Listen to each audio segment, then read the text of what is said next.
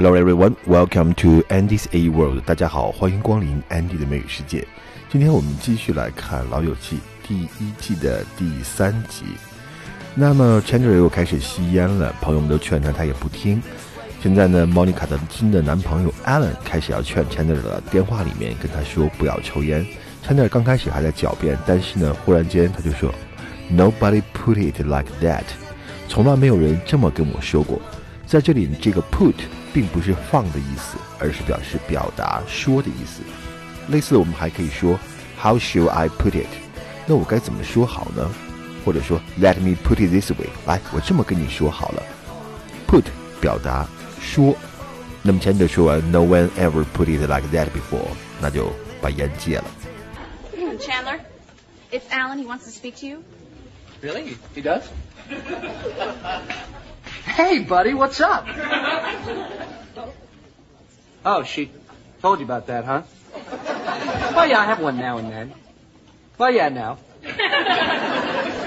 Oh, it's not that big. Well, that's true. Gee, you know, no one's no one's ever put it like that before. Well, okay, thanks. 莫妮卡把大家聚在一起，要宣布一个消息。那她说：“Guys, we have to talk。” Phoebe 忽然讲：“Wait, wait, I'm getting a deja vu。” deja vu 呢，它其实是一个法语词，在法语中表示曾见过的意思。它描述了一种很诡异的经历，就是你忽然发现某个场景呢十分熟悉，但你也知道本来不该对这个场景这么熟悉，好像是在哪见过一样。那我们翻译成似曾相识，或者是有一种即视感。deja vu. Guys, we have to talk. Wait, wait. I'm getting a deja vu. No, I'm not. All right, we have to talk. There it is. Monica 要宣布和 Alan 分手的消息了，所以她说：“There is really no easy way to say this。”意思就是说，我真的不知道该怎么跟你们说这个事情好。 一般我们在宣布一个坏的消息之前，都会讲这句话：“There's no easy way to say it, but I will just say it。”但是我还是要说。Okay, it's it's about Alan. There's something that you should know. Oh man, there's really no easy way to say this. Uh, I've decided to break up with Alan. 呃，下面这个对话呢，是这集里面我觉得最有趣的一个对话。 当 Monica 向朋友们说她准备要跟 Alan 分手了，那朋友们一下子接受不了，于是呢，大家都有了不同的反应。首先，Ross 就问的说：“Is there someone else? Is there someone else? Someone else 我们知道是别人的意思，但是一般的情侣分手的时候或者产生了问题的时候，经常会问这句话：Is it just me, or is there someone else？现在我们要分手了，是我的原因呢？还是说你在外面有人了？Is there someone else？就是说你是不是在外面有外遇了，所以才导致我们分手？那 Ross 问了这样一句话：Is there someone else？好像是情侣分手的时候在质问一样，所以很好笑。那么 Phoebe 的反应是说：You know, you let your guard down. You start to really care about someone. 同样是好像是情侣在质问对方，同样是好像情侣在抱怨分手的感觉。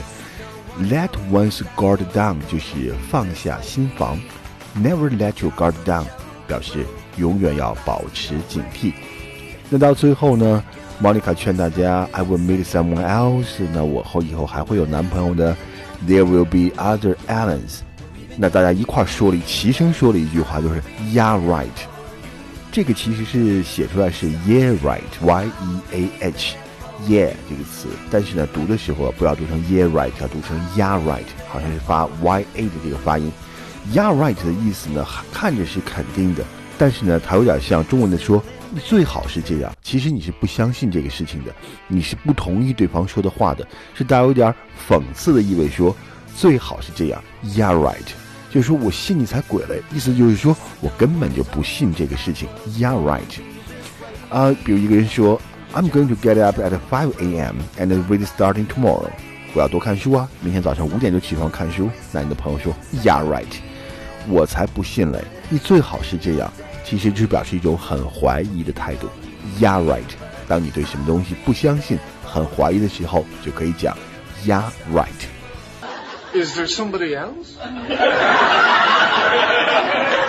No, no, no, no. It's just, you know, things change. People change. We didn't change. So that's it? It's over? Just like that? You know, you let your guard down. You know, you start to really care about someone, and I just, I. Look, I, I could go on pretending. Okay. No. no. That wouldn't be fair to me. It wouldn't be fair to Alan. It wouldn't be fair to you. Yeah, well, who wants fair? I mean, I, I just want things back, you know, the way they were. I'm sorry. Oh, she's sorry. I feel better. I just can't believe this. I mean, with the holidays coming up, I wanted him to meet my family. I'll meet someone else. There'll be other Alan. Oh. oh, yeah, right. 好，最后一个对话是 Alan 和 Monica 的对话。Monica 跟 Alan 说出来要分手了。那 Alan 呢，当然有一丝的难过啦。他说 I'm sorry too，但是呢，我要告诉你，I'm a little relieved。Be relieved 就表示松了一口气，放松了。I'm relieved，也可以用 It's such a relief，把它们变成它的名词形式 relief。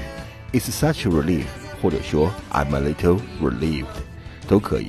为什么 Alan 会 relieved？因为呢，他比较受不了 Monica 的这些朋友们。可惜 Monica 的朋友们还这么在乎 Alan，他们以为 Alan 对他们也是非常的真心。事实上，Alan 真的是说 I can't stand your friends。 Wow. I'm, I'm really sorry. Yeah, I mean, I'm sorry too. But I gotta tell you, I am a little relieved. Relieved? Yeah, well, I mean, I had a great time with you. I just can't stand your friends. 好，这就是《老友记》第一季第三集的全部的原点了。我们下期继续来看《老友记》的第四集。That's all for today，感谢大家光临安迪的美语世界，我们下期再见，拜拜。